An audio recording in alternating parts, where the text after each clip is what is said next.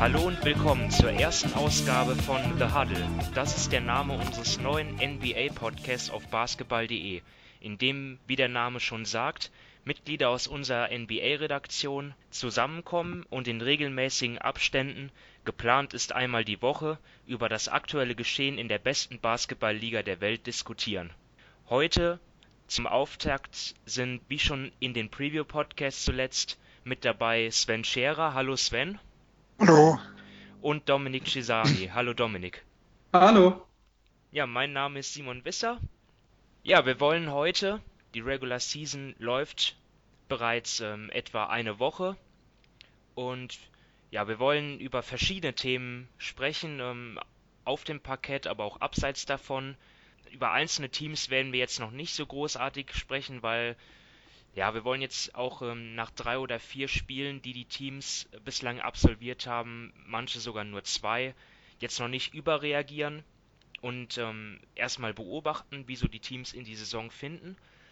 Aber dennoch haben wir einige Themen gefunden, die recht spannend sind und ich beginne jetzt einfach mal mit einem Thema, das schon ein paar Tage zurückliegt, aber das wir bislang noch nicht besprochen haben. Und zwar hat es vor kurzem einige Vertragsverlängerungen gegeben äh, in der NBA. Ähm, zum einen von Miles Turner von den Indiana Pacers, der verlängert hat für vier Jahre und 72 Millionen Dollar. Zudem haben die Miami Heat Justice Winslow langfristig an sich gebunden über drei Jahre und 39 Millionen und Larry Nance Jr. bei den Cleveland Cavaliers. Er wird ähm, in den vier Jahren ab 2019 40 Millionen Dollar insgesamt bekommen. Die Verträge starten alle erst ab der nächsten Saison. Ja, aber jetzt einfach mal die Frage an, an, an dich, Sven. Welcher Vertrag gefällt dir am besten? Da habe ich einen ganz klaren Favoriten, das ist Justice Winslow. Ähm, sagen wir so, die 13 Millionen ist für das, was er momentan geleistet hat, vielleicht ein Tick zu hoch, aber die Vertragsgestaltung selber ist top, weil das letzte Jahr ist eine Teamoption. Das heißt, sein Vertrag läuft 2021 aus, wenn Miami es will. Und 2021 laufen Raiders, Johnson, Olinik, äh, also die gesamten Verträge quasi von denen ausgehen, der Free Agency 2017 verlängert wurde. Also da kann Miami auch mächtig Cap Space schaffen, wenn nötig, oder wenn er wirklich einschlägt, Winslow noch ein Jahr zu dann guten Konditionen halten. Dominik, wie siehst du das? Ähm, siehst du auch Winslow oder, oder vielleicht Miles Turner?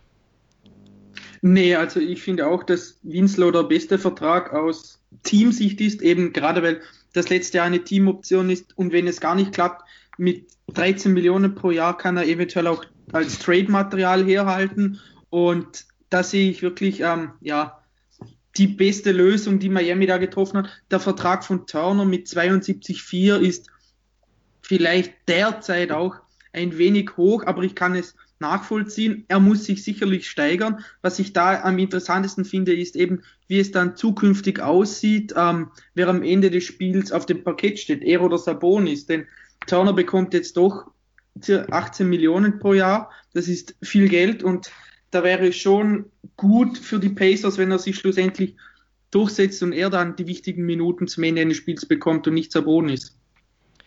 Also was man ja immer bedenken muss bei diesen äh, Verlängerungen dieser Rookie-Verträge, das sind ja alle Spieler, die ja jetzt mit diesen neuen Verträgen, vor allem, wo, wo sich die Teams ja darauf schauen, was da noch für ein Potenzial. Und man muss ja bedenken, dass Miles Turner und Justice Winslow sind beide erst 22, Larry Nance dagegen schon 25. Er hat in Cleveland bislang noch nicht überzeugt, vor allem von der Dreierlinie sah das nicht gut aus. Klar, er, er, ist ein starker Rebounder, aber jetzt 10 Millionen pro Jahr, so da braucht es bei mir schon ein bisschen Fantasie, dass er die, diese Summe wirklich rechtfertigt. Bei Miles Turner ist es auch so eine Geschichte, natürlich 18 Millionen pro Jahr. Man wartet ja jetzt auch schon ein, zwei Jahre auf den endgültigen Durchbruch und, und man weiß noch nicht, was ist eigentlich so seine große Stärke. Also das ist die Frage, die ich mir immer stelle. Er ist ein, ein ein vielseitiger Spieler, ja, er, er, er, er blockt Würfe, kann, trifft aber auch den Dreier solide, er reboundet solide, das ist alles ganz gut, aber jetzt kein, kein Punkt in seinem Spiel, wo ich sage, boah, das ist aber überragend und ich weiß auch nicht, in, in welchem Bereich er sich noch sehr viel verbessern wird. Und bei Justice Winslow, klar, da erwartet man auch, dass er noch einen Sprung nach vorne kommt. Der ist noch jung, er ist ein guter Verteidiger. Da reicht es jetzt nicht nur auf seine Offensivstats zu schauen. Müssen wir mal ähm, abwarten. Also ist das doch, Dominik, siehst du auch einen Vertrag von denen jetzt extrem kritisch oder passt das eigentlich alles so? Hm, extrem kritisch jetzt vielleicht nicht. Ich bin da schon bei dir, gerade bei Larry Nance, dass er die Summe ist eventuell ein wenig zu hoch, mir gefällt, ähm, aber da die Struktur des Vertrages, da ist doch ähm, normalerweise, oder man kennt es eigentlich meistens, dass der Vertrag entweder flach gestaltet ist, ist, also dass man jedes Jahr gleich viel verdient, was zum Beispiel bei Miles Turner der Fall ist, oder dass das Gehalt jedes Jahr um 8% steigt. Bei Larry Nance ist jedoch gerade das Gegenteil der Fall. Da fällt sein Gehalt jedes Jahr um 8% und das hat Cleveland in dieser Hinsicht gut gelöst. Man muss halt einfach sagen, er ist ein ziemlich begrenzter Spieler. Er macht zwar die kleinen Dinge, was unheimlich wichtig sind, aber sein Fit für ein Team ist nicht ganz einfach. Eben, er trifft den, er trifft von außen nicht. Er äh, ist kein guter Passer. Er ist kein herausragender Verteidiger. Und da könnte ich mir schon vorstellen, dass es ein wenig zu hoch ist, aber ja, aber mit dem, damit da, da der Vertrag eben von Jahr zu Jahr um 8% fällt, kann ich damit noch eher leben, als wenn er wirklich jedes Jahr um diese 8% eben steigen würde. Ja, also bei mir ist auch ganz klar Larry Nance der Vertrag, der mich am meisten stört. Die Frage, die ich mir stelle, was erhofft sich Cleveland davon? Natürlich die Vertragsgestaltung so lässt sich ein Jahr vorher, wenn man als Team in einer starken Position ist, äh, besser steuern wie nächste Offseason, wo man womöglich irgendwas matchen muss. Aber es ist bei Cleveland in dem Jahr noch überhaupt nicht klar, in welche Richtung es überhaupt geht. Also sagen wir, die Saison läuft so wie der Start äh, in die Saison, dann ist es ja auch nicht ausgeschlossen, dass vielleicht ein Kevin Love Mitte der Saison oder zum, zum Jahreswechsel auf dem Trade-Block ist. Da ist nicht ausgeschlossen, dass sie versuchen, andere Verträge loszuwerden. Also ob Cleveland jetzt wirklich eine Chance auf die Playoffs hat oder ob sie wirklich im Tabellenkeller versinken, das ist ja vollkommen offen. Und jetzt habe ich dann einen Spieler wie Larry Nance, der dann ja in seine Prime kommt vom Alter, äh, irgendwo gebunden, wenn es eventuell auch in den Rebuild gehen könnte. Also ich hätte dieses Jahr definitiv noch abgewartet, in welche Richtung geht es, weil für mich macht Larry Nance keinen Sinn, wenn Cleveland jetzt die nächsten Jahre alles zum Beispiel einreißen muss. Und ich glaube auch nicht, dass es im nächsten Jahr ein Team gegeben hätte, das für ein, ich sag mal, Backup Big Man, das ist so für mich äh, die wahrscheinlichste Lösung, äh, solch eine Summe bezahlt, weil heutzutage ist es so, diese Leute kriegt man meistens mit den Mid-Level Exceptions. Also äh, ich sehe den Vorteil eigentlich nicht, den Cleveland von der jetzigen Vertragsverlängerung hat. Okay, also halten wir fest, Larry Nance Jr., sein Vertrag ist derjenige, der uns am meisten stört bei bei Turner und Winslow sehen wir, denke ich, alle auch noch ähm, größeres Potenzial, dass das noch deutlich bessere Spieler werden, als sie es in diesem Moment in der jetzigen Situation sind. Dann ja, doppelt, doppelt schlimm. Jetzt haben sie letztes Jahr einen Draft-Pick für ihn geopfert und ihn jetzt noch zu teuer verlängert. Also, ah, das ist so wieder dieser Rattenschwanz, der da irgendwo dran hängt. Ja, ja, muss, man muss ja eh sehen, in welche Richtung geht Cleveland. Das weiß ja im Moment noch keiner. Ähm, dann kommen wir zum nächsten Punkt und auch der ist schon ein, ein paar Tage alt, sage ich mal. Also ähm, wie viele mitbekommen haben, ist der Besitzer der Portland Trailblazers vor kurzem verstorben. Paul Allen ähm, mit 65 Jahren er galt als einer der einflussreichsten Besitzer. Er hat das Team gekauft 1988 für damals 70 Millionen Dollar. Summen, die heute ähm, ja natürlich ein Witz sind, äh, wo die Franchises für Milliarden weggehen. Äh, er war Mitbegründer von, von Microsoft ähm, und zudem gehörten ihm auch das NFL-Team und das MLS-Team aus Seattle, also die Seahawks und die, die Sounders. Ja, und jetzt wollen wir uns die Frage stellen oder das diskutieren, Was äh, passiert mit den Blazers? Wie sieht dort die Zukunft aus? Also Allen war alleinstehend, er hinter, hinterlässt keine Frau und keine Kinder. Er hat eine Schwester, die aber ähm, Quellen zufolge nicht interessiert sein soll, das, ähm, die Franchise zu führen. Ja, der, der Vertrag mit der Stadt Portland, also die Miete der Halle, das, das, das läuft alles noch bis 2025. Ähm, deswegen würde ich jetzt einfach mal sagen, dass ein, Umzug der, der Franchise sehr unwahrscheinlich ist. Sicherlich ist auch die NBA da involviert, was und, und wird da vielleicht mitbestimmen, was mit der Franchise passiert. Im Moment wird sie ja dann wahrscheinlich geführt von der Holdinggesellschaft von Paul Allen. Sven, ähm, was sagst du dazu? Ähm, wie, wie sieht die Zukunft der Blazers aus? Wie, ähm, ja, was, was, ja. Was macht der, der, der Tod des Besitzers mit der Franchise jetzt? Ja, noch ist natürlich viel offen. Also ähm, Brian Windhorst hat gemeldet gehabt, dass scheinbar in dieser Holdinggesellschaft, also es wäre irgendeine Regelung hinterlegt.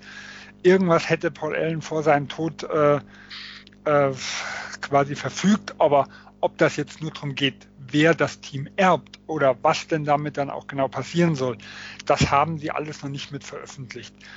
Für mich ist halt, wie gesagt, die interessanteste Meldung, dass halt wirklich die Schwester, also die soll eher, wenn überhaupt, Richtung NFL gehen, also die soll eher bei den, bei den Seahawks Interesse haben, aber hat kein, äh, hat womöglich auch kein Interesse, selbst dieses Team zu halten. Also Portland äh, steht da scheinbar ganz weit hinten und selbst die Seahawks äh, sind nicht absolute Priorität. Und da würde ja eigentlich dann vieles dafür sprechen, dass Portland mittelfristig zum Verkauf steht. Und äh, das sind natürlich immer Dinge, wenn es gerade ums Finanzielle geht, wenn kein Besitzer irgendwo da ist oder nicht klar ist, wer das Team auf Dauer führen soll, sind größere Entscheidungen eher selten. Und in Portland steht ja schon einiges an und Damien Lillard hatte ja in der Saison ein Treffen mit dem Besitzer und angeblich war in der Offseason auch ein Treffen geplant, wo aber nicht klar war, ob das stattfinden konnte aufgrund der Erkrankung. Also wir sollten ein zweites Treffen mitkommen. Äh, also es stehen ja schon wichtige Entscheidungen mit an. Und ohne Besitzer ist das immer sehr, sehr schwierig und man muss auch drüber nachdenken, ob nicht vielleicht sogar ein Sparkurs gefahren wird.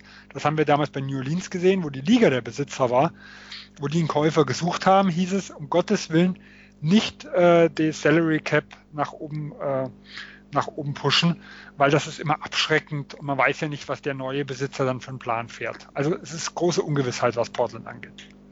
Also ich habe zuletzt ähm, ein Interview gehört mit jemandem, der sich dort etwas auskannte mit, ähm, mit, mit so Geschäften und der NBA und der meinte halt, dass er dass, dass das jetzt sich noch über Monate hinziehen könnte, gegebenenfalls mit dem Verkauf und dass halt auch die NBA dort involviert ist in dem Prozess, dass es angeblich eine, eine Shortlist gibt mit Interessenten ähm, für solche Franchises. Ähm.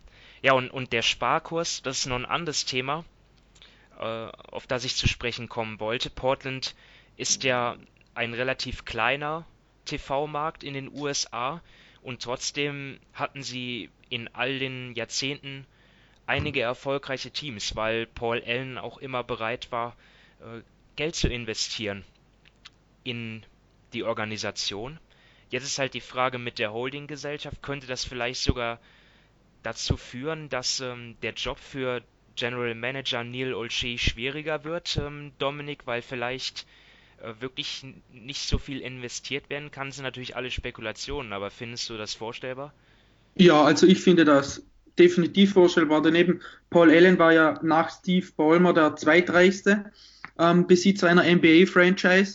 Und wenn jetzt die Holding-Gesellschaft das Team besitzt, dann weiß man nicht, wie sehr zum Beispiel ihnen das Team am Herzen liegt, wie es bei Paul Allen war. Denn es war doch für ihn eben, er hat das Team dann in Portland gehalten, hat dann auch in Portland Geld investiert. Und da weiß man auch nicht, inwiefern so die Holding-Gesellschaft dieselben Interessen hat. Und da könnte ich mir schon vorstellen, eben in Kombination dadurch, dass sich ähm, das jetzt noch längere Zeit hinziehen wird, ähm, dass da Neil Olshay die Hände ein wenig gebunden sind und es sehr gut möglich ist, dass sie eben im Laufe von ja, den nächsten Monaten oder der nächsten Zeit eben doch finanziell ein paar Abstriche machen müssen, denn der Kader ist nicht billig. Gerade klar, Lillard und McCollum sind noch bis 2021 oder mal zumindest die nächsten paar Jahre gebunden. Evan Turner ist auch noch bis 2020 da, Nurkic auch noch länger. Also die großen Verträge sind jetzt doch, haben sie doch noch ein paar Jahre in den Büchern. Da könnte ich mir definitiv vorstellen, dass eben jemand da auf die Bremse tritt und sagt, so, wir wollen jetzt nicht mehr tief in die Luxussteuer hinein, sondern wir wollen jetzt ja ein wenig Geld sparen. Sven, willst du noch was abschließend sagen? Auch ich vielleicht also, zu Old Shay? Ja, ich glaube, Dominik hat alles gesagt. Äh, das Entscheidende ist ja auch, der Besitzer muss das ja abnicken. Und das ist ja immer schon schwierig, äh, auch glaube ich für andere Teams, mit Portland jetzt Deals zu machen, wenn man nicht abschätzen kann, äh, ob die Dinge, die auch besprochen werden, dann auch durch die Ownership, sage ich mal, irgendwo durchgehen, weil nur wenn die ja zustimmen, äh, gibt es auch einen Deal. Und ja, da sind wir wieder bei New Orleans damals, da hat die Liga ja nachher Nein gesagt zum Chris Paul Deal, nach Los Angeles. Und solche Risiken bestehen natürlich jetzt auch. Ja, auf jeden Fall eine traurige Nachricht für die ganze NBA und ähm, vor allem für die Portland Trailblazers und da müssen wir jetzt mal schauen, wie es dann in den nächsten Wochen, Monaten, Jahren mit Portland ähm, weitergeht. Und dann kommen wir zu einer weiteren, ja, schlechten Neuigkeit, dafür brandaktuell, und zwar ist eben die News reingeflattert. Verletzungen immer ein leidiges Thema in der NBA in den letzten Jahren und nun hat es zwei weitere Spieler erwischt, und zwar zum einen Will Barton, von den Denver Nuggets und Chris Dunn von den Chicago Bulls. Ähm, der eine leidet an einer Adduktorenverletzung, äh, Will Barton, und Chris Dunn fällt aus mit einer Innenbanddehnung.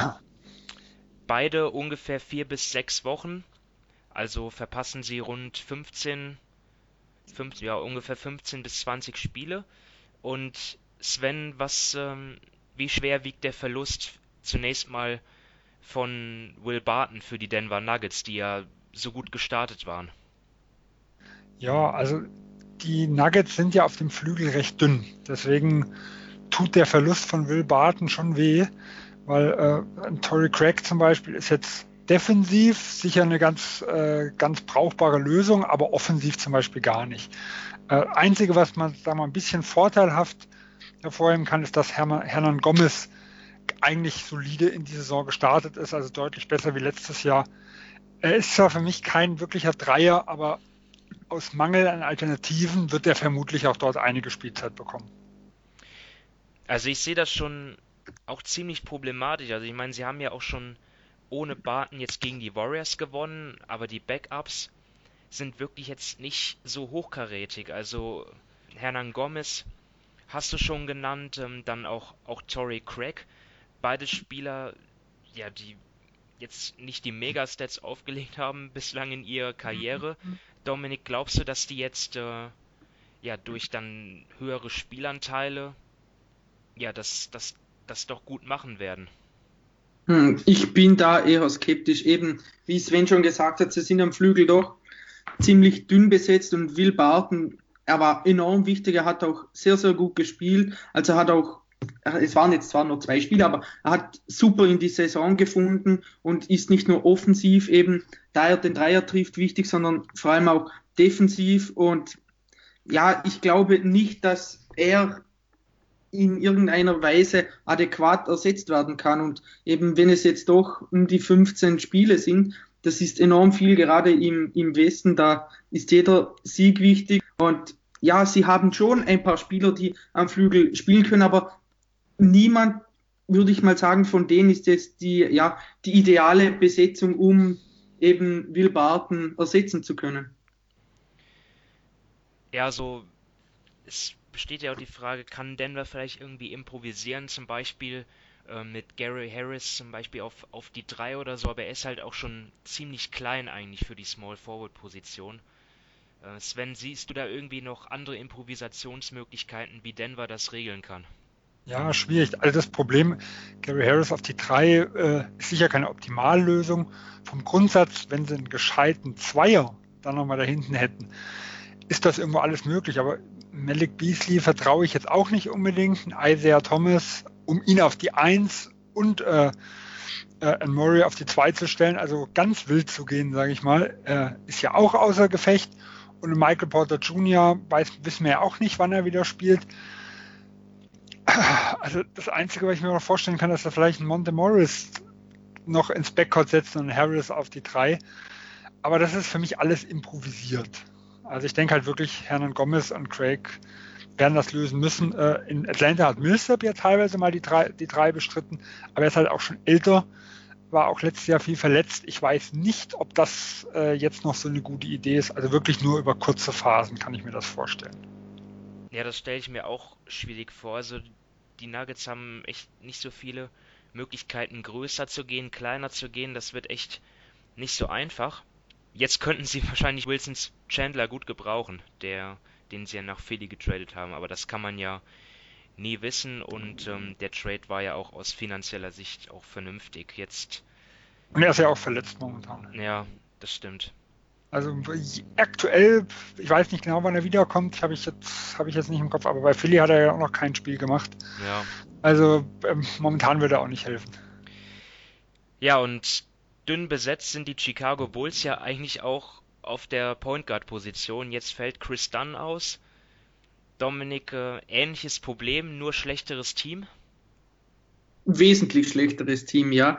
Es ist ja, Zach Levine ist ja auch nicht, hat ja auch Probleme und da sieht es im Backcourt dann wirklich sehr, sehr schlecht aus, denn die Kombination zwischen ihm und, also zwischen Lawine und Dunn war jetzt nicht so schlecht. Valentine ist auch verletzt da bleiben schlussendlich wirklich nur entweder Rookies übrig, Spieler, die ein Jahr erst sind, oder eben Cameron Payne. Und schlussendlich wird es wohl auf Cameron Payne hinauslaufen. Und man muss ja sagen, für Chicago in ihrem derzeitigen Stadium ist es ja nicht so wichtig. Sie, sie werden, sie wären, auch wenn dann fit wäre, eines der schlechtesten Teams der Liga und jetzt sowieso. Und da schadet es nicht oder da tut es ihnen nicht so weh, aus sportlicher Sicht, wenn ein Spieler mal verletzt ist und ich glaube schon, dass also das Payne die Minuten von dann sehen wird, aber er wird ihn wohl nicht so gut ersetzen können. Sven, du noch was zu dann? Ja, ich glaube auch, dass äh, Cameron Payne da nicht die Langzeitlösung ist. Also ich könnte mir auch vorstellen, dass er viel mit äh, Sachlavin als Creator, sag ich mal, spielen und dann vielleicht ein Holiday irgendwo daneben ähm, also dass wir einfach mal mit, mit ihm ein bisschen probieren und man muss ja auch sagen, er hat einen Bombensaisonstart gehabt bei aller Kritik, die wir an seinem Vertrag hatten. Vielleicht wird das einfach ein bisschen ausprobiert. Aber sind wir mal ehrlich, wir hatten die Bulls eh nicht allzu hoch auf unserer Liste. Ähm, das Bittere ist für mich, sie werden jetzt nicht, also es wird deutlich schwieriger herauszufinden, was sie an Chris Dunn haben, wie wirklich die Sportler, also die Bilanz, die das beeinflussen wird. Ja, so Chris Dunn und Zach Levine zusammen haben wir auch noch kaum gesehen. Ne? Letzte Saison war Levine äh, größtenteils verletzt, kam dann zurück, aber war noch nicht der alte. Jetzt fällt Dunn aus. Also ich denke mal, das ist ja auch eine Combo, die die Bulls testen wollen, ob das äh, die Zukunft sein kann. Oder Dominik? Oder Sven? Ja, ich meine, das wäre natürlich ähm, der Optimalfall, wenn beide fit wären und sie diese zwei spielen lassen, um zu sehen, eben ob dieses Duo funktioniert. Aber wie du schon gesagt hast, ist es halt schwer möglich, wenn mal der eine, mal der andere mit Verletzungen zu kämpfen hat. Und deshalb wäre es für die Bulls jetzt nachher gut, wenn dann wieder fit ist, dass beide die restliche Saison über zusammenspielen können, um eben dem Front Office zu zeigen, ob sie, ob dieses Duo zusammen funktioniert oder nicht. Denn es ist, das ist schon eines der, ja, eines der wichtigsten Erkenntnisse, die das Team in dieser Saison ziehen muss. Ich glaube, die wichtigste Frage ist halt, ist dann in sechs Wochen wieder, sag ich mal, topfit oder kämpft er so die ganze Saison so ein bisschen mit den Nachwirkungen, dass man nachher wirklich äh, vielleicht maximal Ende der Saison wissen, was die zwei irgendwo können. Weil ich glaube, wenn sie dann immer noch äh, drei, vier Monate zusammen mit haben und nachher noch 50 Spiele zusammenspielen können, ist das halb so wild. Äh, aber wenn man nie genau weiß, ja, ist vielleicht dann jetzt nicht so stark wegen, den, wegen den Nachwirkungen der Verletzung oder ist er an sich einfach nicht gereift in seinem dritten Jahr? Das wäre schon fatal. Ja, also ich bin schon optimistisch, dass das mit der Innenbanddehnung, also falls es eine sein sollte, sie wurde ja als moderat beschrieben, dass, dass er dann schon wieder sehr schnell auch äh, seine ähm, eigentliche Form erreichen wird. Aber das ist natürlich jetzt schlecht für die Bulls, die eh schon nicht gut gestartet sind, deren Spielplan nicht einfacher wird. Und ja, wo die Fans ja auch ein ähm, bisschen ungeduldig sein sollen, wo es schon Fortschritte geben soll, aber ähm, ich glaube, die werden wir in kurz in, in, in naher Zukunft jetzt nicht sehen. Ähm, wenn ihr sonst nichts mehr habt, dann gehen wir weiter zu Jimmy Butler. Ja, ein Dauerthema, muss man sagen. Natürlich ähm, vor kurzem das, das Interview auf ESPN mit Rachel Nichols, die, die meisten haben es gesehen.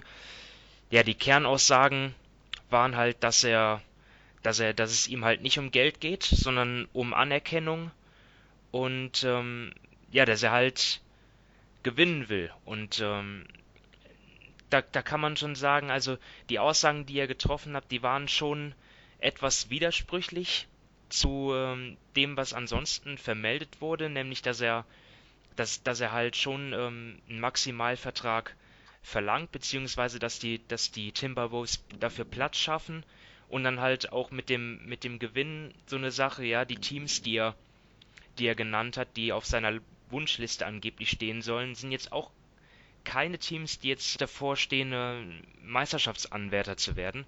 Also Sven, vielleicht, vielleicht nur um kurz mal auf das, das Interview einzugehen, weil es liegt ja schon etwas zurück und es ähm, wurde viel drüber schon drüber gesprochen, aber was, was sind deine Eindrücke? Für, wie, wie hat er sich dort präsentiert, der Jimmy Butler? Also für mich der wichtigste Punkt war eigentlich, also wenn er stimmt, dass er angeblich schon kurz nach Saisonende einen Trade gefordert hat, intern. Weil veröffentlicht wurde das Ganze ja erst äh, zwei Wochen vor Saisonbeginn, wo dann der Riesenaufschrei kam, äh, schlechte Situation, jetzt so kurz vom Ding, da pinkelt er quasi den Timberwolves mal richtig ans Bein. Äh, aber er selber behauptet halt, er hat Tom Thibodeau das schon deutlich früher gesagt. Ja, er meinte vier Tage nach Saisonende. Genau, was auch immer das heißt, ob das jetzt der 4. Juli ist, also der offizielle Saisonende, oder vier Jahre nach dem Playoff, äh, vier Tage nach dem Playoff ausscheiden, das wäre dann im Mai. Äh, wenn das wirklich so stimmt, dann ist der Job, den Tom Thibodeau gemacht hat, ist ja noch schlechter. Weil dann hat er eigentlich genug Zeit, ohne dass der Wert in den Keller gegangen ist, äh, im Hintergrund an einem Trade zu arbeiten. Und dann war quasi diese Veröffentlichung so der letzte Hilfeschrei, um es mal so zu sagen. Äh, Leute, ich will doch weg, jetzt mache ich mal ein bisschen Druck. Jetzt ist es ja so, dass Jimmy Butler da ist weiterhin und auch spielt. Äh, drei Einsätze gehabt, einmal pausiert. Die Timberwolves stehen bei 2 zu 2. Ähm, Dominik, wir haben ja im Preview-Podcast eigentlich die Möglichkeit, dass er diese Saison bei den Timberwolves äh, nicht nur bleibt, sondern auch beginnt, ja schon fast, fast ausgeschlossen. Jetzt ist es so, dass er da ist. Glaub, glaubst du, dass das was werden wird oder dass das einfach nur ein Pulverfass ist, was demnächst hochgeht? Hm, ich meine, die Situation ist ja derzeit ein wenig abgekühlt, kommt mir vor. Also man hört doch relativ wenig, gerade auch bezüglich Trade-Gerüchten. Interessierte Teams gab es ja wohl auch nicht unendlich viele das ganze, der ganze Miami-Trade, da wollte ja auch Thibodeau dann zum Ende hin nochmals einen Pick oder sowas. Das hat dann auch Pat Riley abgeschreckt. Also ich kann mir vorstellen, also dass er bis zum Ende bleibt, das glaube ich nicht, aber dass er jetzt doch noch ein paar Wochen zumindest in Minnesota bleibt, kann ich mir gut vorstellen, denn die Saison hat gerade erst ähm, angefangen und ich weiß nicht, ob jetzt plötzlich Teams anfangen, ihre, ihren eigenen Kader komplett auseinanderzureißen, außer, ähm, ja, keine Ahnung, die Wolves schmieren in den nächsten Wochen komplett ab oder ein anderes Team bekommt Panik und will viel mehr oder bietet viel mehr an, als, als, ja, als vorher irgendein Team überhaupt daran gedacht hätte. Also was seine Leistung betrifft, da mache ich mir weniger Gedanken. Hat er jetzt auch schon in den Spielen gezeigt. In den drei Spielen 25 Punkte aufgelegt, fast sechs Rebounds, drei Assists, drei Steals. Also er ist ein Spieler, der, wenn er auf dem Parkett steht, dann, dann gibt er immer Vollgas. Aber ich meine, die, die Probleme zwischen ihm und Towns und, und Wiggins, die bleiben ja. Und die, die hat er ja auch im, im Interview, auch wenn er dort keine Namen genannt hat, die, was er dort meinte, das war ja klar. Er ist jemand, ähm, und das, und deswegen schätze ich ihn auch so sehr. Er ist jemand, der hart an sich arbeitet, der das Beste aus, aus sich rausholt, der der beste Spieler ist, der er werden kann, aber nicht der talentierteste Spieler und ähm, das, das wirft er halt den jungen Stars halt vor, ne, dass für sie an, angeblich ähm, das Gewinnen ähm, oder das ja nicht an erster Stelle steht und da gibt es einfach Reibungen und ich weiß nicht, wie das, wie das weggehen soll. Auch ähm, diese Trainingssituation, auch wenn er selber gesagt hat, ja, ich, ich kenne Tipps und ich weiß, wenn der die, die Tür hinter sich schließt, dann lacht er darüber, was im Training abgelaufen ist. Aber ich glaube auch, ähm, wie es auch Jeff Van Gundy bei Zach Lowe im Podcast gesagt hat, ich kann mir nicht vorstellen, dass es einen Trainer gibt, der, der, der sowas gut findet. Und ja, so dass die nochmal zusammenfinden, kann, kann ich mir nicht vorstellen. Und das ist ja auch ein Thema, was, was ja auch, wo die Timberwolves ja auch Aufmerksamkeit haben in der gesamten Liga und keine gute. Also das ist jetzt vielleicht nur eine, eine, eine witzige äh, Nebengeschichte, was jetzt da in Dallas passiert ist, äh, wo, wo dann dort Carl Anthony Towns in der Crunch-Time an der Freiwurflinie stand und die Mavs-Fans rufen dort, äh, machen dort Jimmy Butler Sprechchöre und der verwirft den Freiwurf. Aber das, das gehört ja irgendwie auch dazu, dass die Timberwolves, die Schlagzeilen, die werden ja nie aufhören, oder Sven? Nee, wahrscheinlich nicht. Äh, ich glaube, was man halt nicht vergessen darf, also aus Sicht jetzt der Timberwolves, ähm, es gibt ja den wichtigen Stichtag, der 15.12., wo die meisten Free Agents des Sommers getradet werden können. Also ich könnte mir zum Beispiel auch noch vorstellen, dass äh, so eine, ich sag mal, wenn, man, wenn in den nächsten Tagen, Wochen äh, keine Übereinkunft irgendwo möglich ist, dass sich quasi Thibodeau und Butler nochmal darauf einigen, hier äh, vielleicht bis Mitte Dezember irgendwo, zeigst du mal, was du kannst und dann werden wir schon eine Möglichkeit finden, weil dann plötzlich deutlich mehr Trade-Möglichkeiten auf dem Markt sind. Also zum Beispiel könnten auch die Lakers dann wieder eingreifen, wo wir uns ja alle gewundert haben, dass sie nicht mal auf seiner Liste standen, obwohl er immer gesagt hat, oh, äh, mit LeBron James zusammenspielen könnte ich mir gut vorstellen. Ähm, und das Gleiche sind, äh, wäre dann auch mit Januar würde theoretisch äh, sind ja auch dann Teams wie Boston zum Beispiel nochmal möglich, dass es dort im Hintergrund vielleicht auch irgendwelche Gespräche schon mitgibt. Ja, aber wir spekulieren natürlich nur. Also was wir, äh, was ich, was irgendwo gehört hat, dass Miami nochmal ein Angebot gemacht hätte mit Richardson, Olinik und einem Pick und das wäre wieder abgelehnt worden. Wobei ich das ehrlich gesagt relativ fair fand. Aber du gehst weiterhin davon aus, dass es noch während der Saison einen Trade geben wird. Ja, ich gehe weiterhin davon aus. Und Weil Dominik, ich kann mir nicht vorstellen, dass Jimmy Butler verlängert. Ja. Dominik, du auch. Ja, davon gehe ich auch aus. Wenn Thibodeau nicht vollkommen den Verstand verloren hat, dann wird er noch versuchen, irgendwas für Butler rauszuholen. Ja, zumindest wenn er als President of Basketball Operations den Verstand nicht verloren hat. Als Trainer vielleicht nicht. Ähm, das ist ja immer dieser Zwiespalt jetzt bei ihm. Das ist aber, das äh, haben sich die Timberwolves ja auch in Anführungsstrichen eingebrockt, indem sie ihm beide Ämter gegeben haben.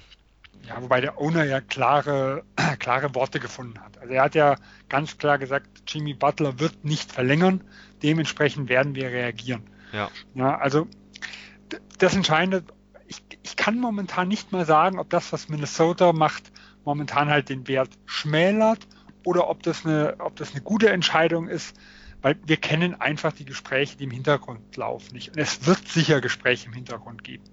Da wird sicher geguckt, wo sind die Interessenten, da wird vielleicht auch geguckt, okay, welchen Spieler, äh, nehmen wir mal auch Miami theoretisch. Ein, ein, Problem könnte ja auch sein, dass diese zwei Pakete, die diskutiert wurden, mit dem Waiters und mit dem Olinik, dass diese Verträge bis 2021 Minnesota einfach nicht haben will.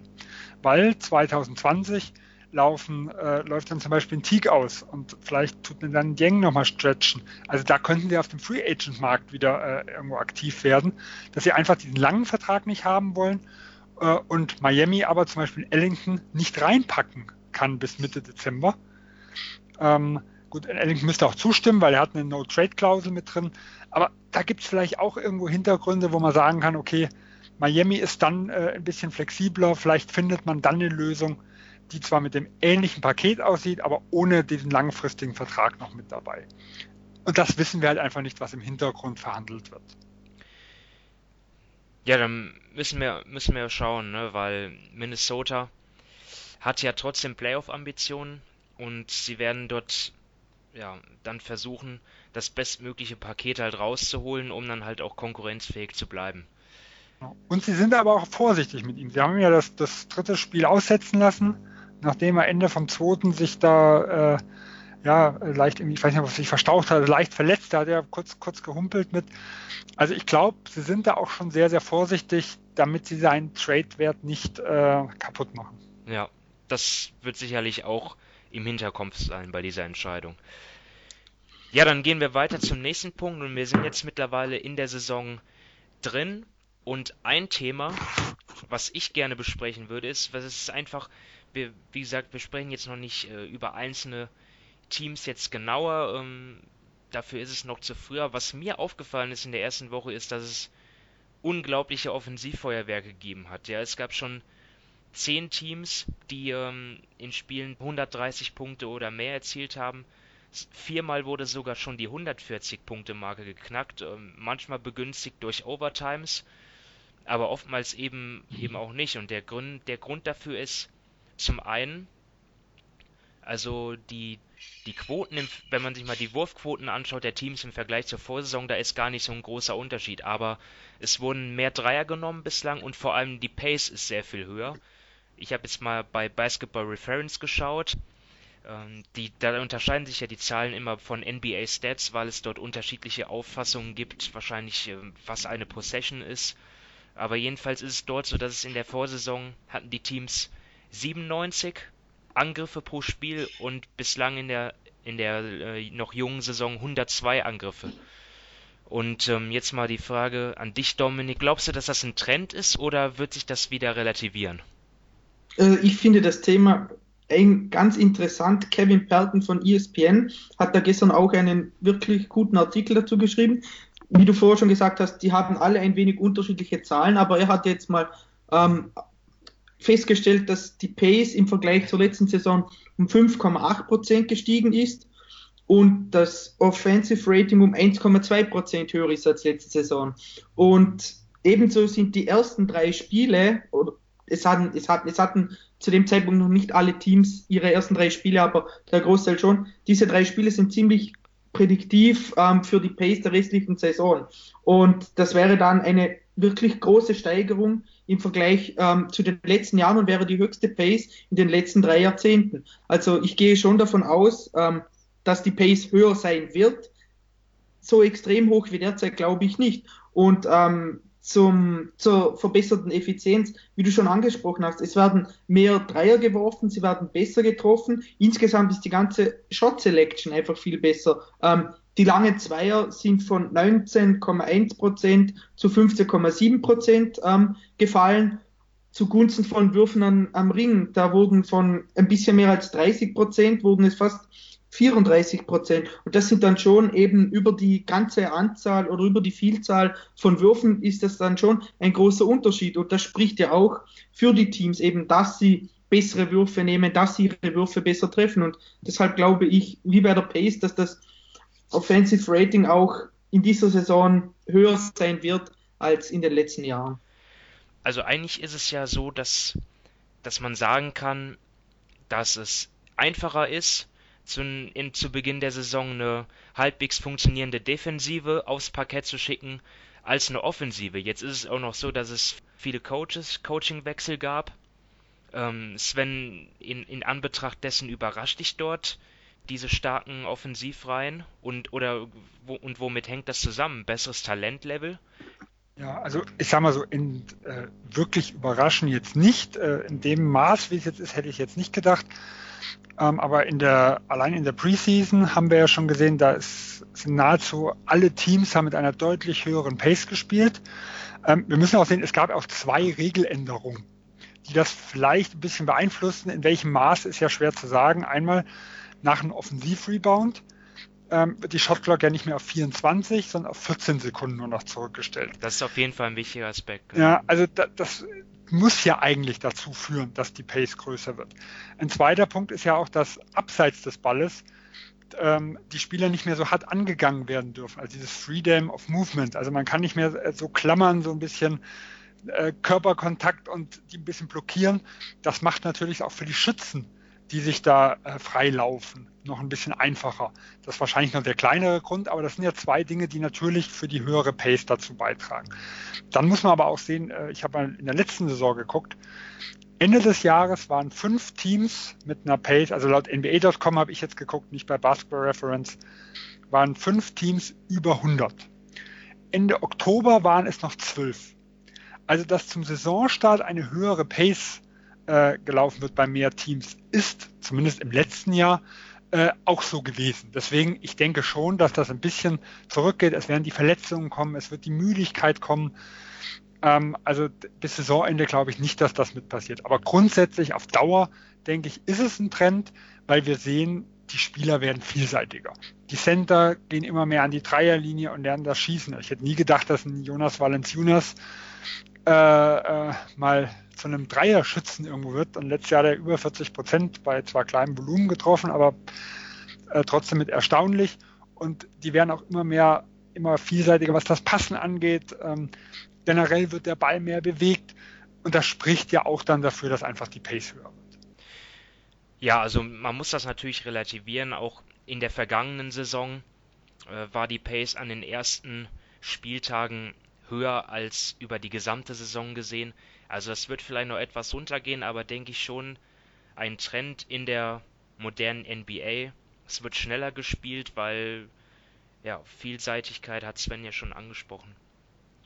Ja, wenn wir schauen, ob das tatsächlich so bleibt und gehen dann zum nächsten Punkt und ja, dem Aufreger der Woche, nämlich dem Spiel der LA Lakers gegen die Houston Rockets dass die Rockets gewonnen haben, aber das war eher nebensächlich, denn es gab, es kam zu einer Auseinandersetzung, zu einer tätlichen zwischen ähm, Rajon Rondo und äh, Chris Paul.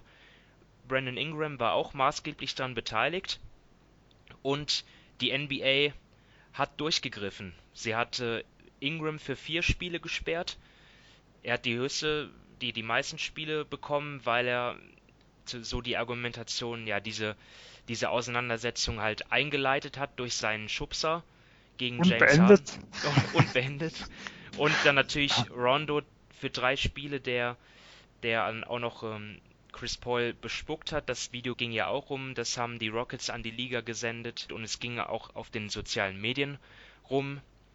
Chris Paul ebenfalls natürlich an, an dem Faustkampf beteiligt für zwei Spiele.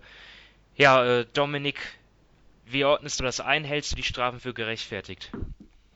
Ähm, ja, ich finde die Strafen sogar überraschend niedrig, gerade für Ingram. Das hat er auch selbst angesprochen.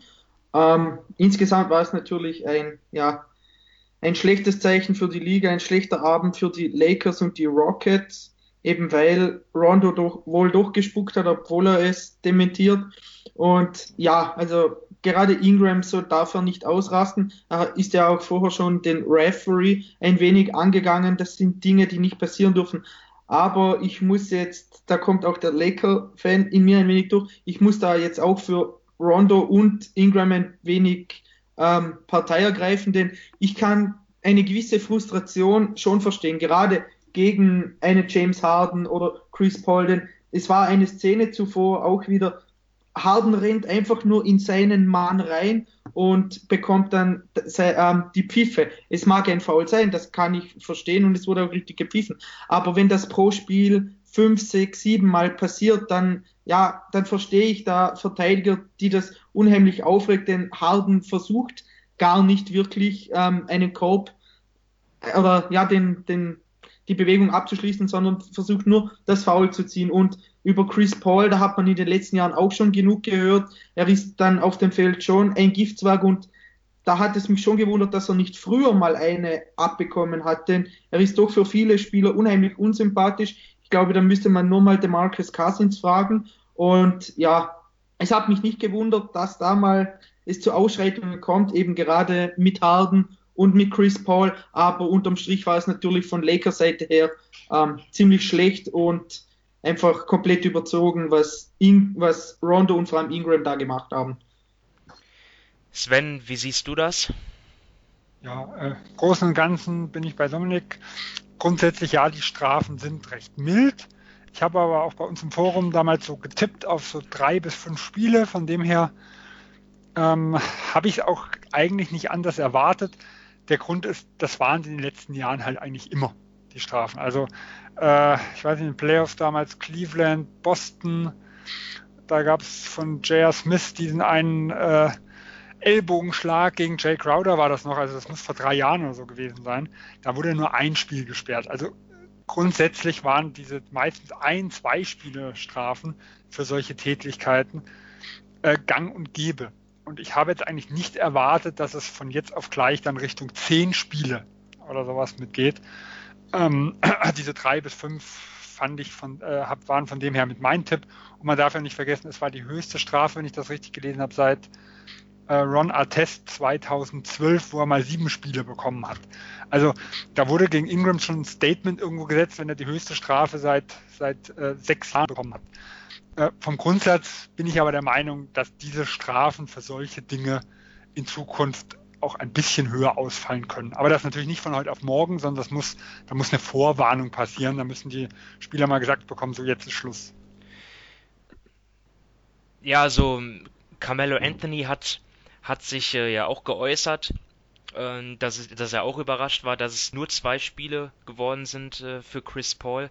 Ich weiß aber nicht, ob das sarkastisch gemeint war, weil er ja damals ähm, 2006 war das noch im Trikot der Denver Nuggets dort, hat es auch einen Vorfall gegeben, wo er für 15 Spiele gesperrt worden war. Also ich weiß nicht, ob das ernst gemeint war. Jedenfalls habe ich auch nach ein paar Beispielen gesucht und ich habe auch noch so ein noch gefunden, Robin Lopez und Sergi Barker sind letztes Jahr mal aneinander geraten, wo beide für ein Spiel gesperrt worden sind.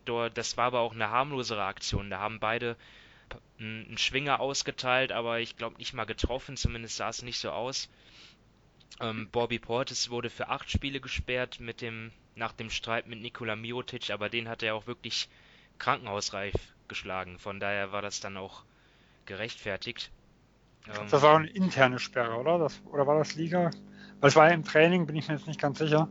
Also ich, ich, ich weiß auch nicht, ob das intern war oder von der Liga, aber letztendlich er ist, na, da bin ich mir jetzt gar nicht so sicher. Ähm,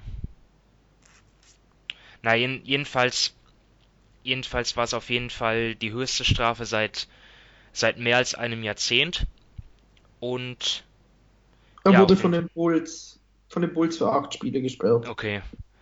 Ja. Ich sag, meines Wissens 2012 war Ron Test mit sieben Spielen irgendwann. Das habe mhm. ich irgendwo auf Twitter mal gelesen, war die, war die höchste Strafe ähm, vor dem Ingram, Ingram-Vorfall. Von dem her kann man ja schon sagen, im Vergleich zu dem, was die Liga an Strafen gibt, war es eine hohe. Auch ja. wenn natürlich vier Spiele jetzt, gut, Ingram hat es ja selber gesagt, er ist damit noch gut davon gekommen, wenn man mal einfach die Maßstäbe der letzten Jahre außen vor nimmt. Ja, trotzdem natürlich für beide Teams ja keine schöne Sache. Ne? Ich meine, beides, äh, alle drei Rotationsspieler in ihren Teams. Äh, beide Teams haben auch die ersten Spiele ohne ihre gesperrten Akteure verloren. Von daher, davon hat, glaube ich, keiner profitiert. Vielleicht die Liga, weil es gibt Aufmerksamkeit und das schadet ja nie. Ähm, ja. Und irgendwelche Charity-Dinge, ich glaube, die Hälfte von den Strafen geht ja an irgendwelche gemeinnützigen Zwecke. Und Twitter. Twitter gewinnt immer. das ist richtig. Die, die, Frage, die ich mir immer noch bis heute stelle, ist, warum überhaupt Ingram so ausgerastet ist. Der, der war eigentlich immer eher von der ruhigen Art äh, ist das jetzt wirklich schon der Druck, den man jetzt verspürt? Nee, ich, glaub, ich, ich glaube, er war einfach abgefuckt von Harden. Also das. Ja. Nee, also. Ja, Dominik. Bei ihm ist auch so, er hat so in der Öffentlichkeit zwar so die ruhige Natur, aber sein Spitzname Tiny Dog kommt nicht von ungefähr. Also er hat auch nach dem Spiel gesagt eben, oder gestern hat er ja gesagt, er entschuldigt sich für das, aber er würde es in 10 von 10 Fällen, 10 von 10 Fällen wieder machen. Also ich glaube nicht, dass es da irgendwas mit dem Druck zu tun hat, sondern es ist, ja, wenn er einmal wie so gepiekst wird, dann könnte er schon, ja, sagen wir mal, nicht ausrasten, aber schon relativ, ja, hart werden oder keine Ahnung, wie man da sagt. Und ich glaube, ja, eben die ganzen Fouls mit Harden und dann, ja, die ganze Situation, ich glaube, da hat es, hat es ihm dann irgendwann gereicht. Wenn es also nur dieses Anrempeln von Harden ist, damit habe ich ja keine Probleme, sagen wir, eine gewisse Aggression, Spannung ist ja, ist ja auch äh, gut für das Spiel, aber äh, dann reicht es halt auch wieder. Die können sich von mir aus anstarren, Gesicht an Gesicht und sich mal ein bisschen schubsen, aber das ging natürlich äh, deutlich zu weit.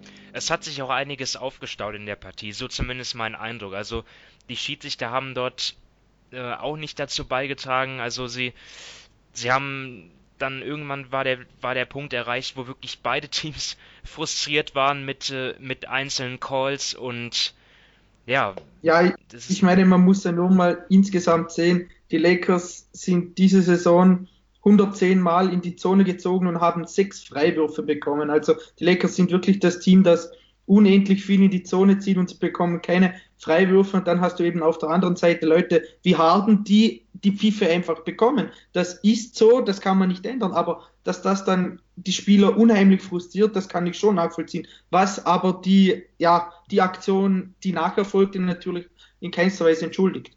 Ja, als Boston-Fan kann ich dir sagen, das waren sechs Freiwürfe zu viel. ja, ähm, Luke Walton hat das ja auch auf, angesprochen auf der PK, wo er sich darüber beschwer, beschwert hat, wo er das dann auch angesprochen hat, ähm, ja, dass es zu wenige Calls gab bei den, bei den Drives. Mm. Ja, zum, zum Abschluss wollte ich noch eine kleinere Geschichte anbringen und zwar handelt es um, sich um die ähm, Philadelphia 76ers. Die Atlantic Division Könnt ihr euch noch dran erinnern, war die, war die erste Division, die wir besprochen haben in unserer Saisonvorschau und da haben wir zwar schon notiert, ähm, dass äh, Markel Fultz gestartet ist anstatt von JJ Reddick. Da habe ich aber zumindest noch vermutet, dass das ähm, jetzt nur ein Test war für die Preseason. Jetzt ist es aber so, auch während der Regular Season startet er jetzt ähm, immer. In der zweiten Halbzeit nicht immer, aber auf jeden Fall in der ersten Halbzeit. Und Reddick kommt dann halt jetzt äh, zu Beginn von der Bank. Dominik, äh, wie, wie schätzt du diese, diese Änderung der Starting Five, die ja in der letzten Saison so gut funktioniert hat, ein? Ja, ich meine, wenn man nur nach den, wenn man nach den reinen Zahlen geht, dann ist die Änderung eine Katastrophe, denn mit ähm, Reddick hatten die Sixers letztes Jahr eine der besten Starting Fives der Liga, die hatten ein Net-Rating von plus 21. Und Zach Lowe hat das auch heute getwittert. Wenn Fultz mit Siemens und Embiid auf dem Feld steht, dann ist das Net-Rating bei minus 12,9. Und wenn Siemens und Embiid ohne Fultz auf dem Feld sind, dann ist das Net-Rating bei plus 28,1. Und das zeigt schon, dass die Diskrepanz riesengroß ist. Und das generelle Problem ist doch ist oft, dass Fultz die Würfe nicht nimmt. Er nimmt ein Dreier pro Spiel und selbst da zögert er. Ich glaube, im ersten Heimspiel oder im zweiten Heimspiel der Saison wurden die Fans in Philadelphia auch ziemlich ungeduldig und hatten dann, ja, einige hatten dann auch gepfiffen, eben weil er die, die Würfe nicht nimmt. Und was man auch sehen kann, ähm, Simmons ist im letzten Spiel gegen die Magic nach sieben, acht Minuten musste er vom Feld. Dann hat Fulz das Ballhandling übernommen und das lag ihm viel mehr. Er war zwar immer noch nicht wirklich ähm, effizient mit 5 von 12, aber ähm, sein Ballhandling war gut, er konnte, ähm, er, er, verteilte die Bälle super und das haben wir schon, dass er derzeit On-Ball viel besser funktioniert als Off-Ball. Aber mit Simmons zusammen auf dem Feld wird sich immer Markel Fultz anpassen müssen und nicht Ben Simmons. Und da sehe ich einfach ein großes Problem derzeit und deshalb ist mal für die nächsten Wochen und Monate wahrscheinlich Reddick immer die bessere Lösung als Fultz. Äh, bevor ich Sven zum Zug kommen lasse, also ich sehe zwei Vorteile eigentlich bei dieser Sache. Und zwar erstens, Fultz, Simmons und Embiid sind nun mal die drei Spieler, die, wenn wir jetzt auf die mittel- bis langfristige Zukunft aussehen, die wichtigsten Spieler sein werden bei Philly. Und deswegen ist es für mich gut, dass man jetzt auch die Regular Season nutzt, ähm, jetzt, jetzt wo Fulz ja auch wieder dauerhaft Bestandteil des Teams ist, dass, dass man versucht, die drei, ähm, dass diese die genug Spielzeit zusammenbekommen, dass sie sich finden. Ähm, der andere Punkt ist, für mich ähm, betrifft TJ McConnell, weil wenn Simmons startet als Point Guard und Fulz von der Bank kommt, was ist dann mit McConnell? Denn der ist dann nur noch dritter Point Guard und dafür ist er mein, meiner Meinung nach auch, auch zu gut. Er ist auch ein Spieler, der von Coach Brad Brown äh, sehr geschätzt wird. Ähm, kann er dann neben Fultz spielen? Das weiß ich auch nicht. Also von daher ist das auch für mich eine, eine, eine gute Rotationsmöglichkeit, damit dann, um, um dann auch McConnell genug Einsatzzeit äh, zu geben. Kannst du das nachvollziehen, Sven? Also der letzte Punkt McConnell, das wäre für mich nicht der Schwerpunkt der Überlegung, bin ich ganz ehrlich, weil äh, der, sein Vertrag läuft Ende des Jahres aus. Dann ähm, müssen wir mal gucken, ob Philadelphia ihn überhaupt dauerhaft bezahlen will.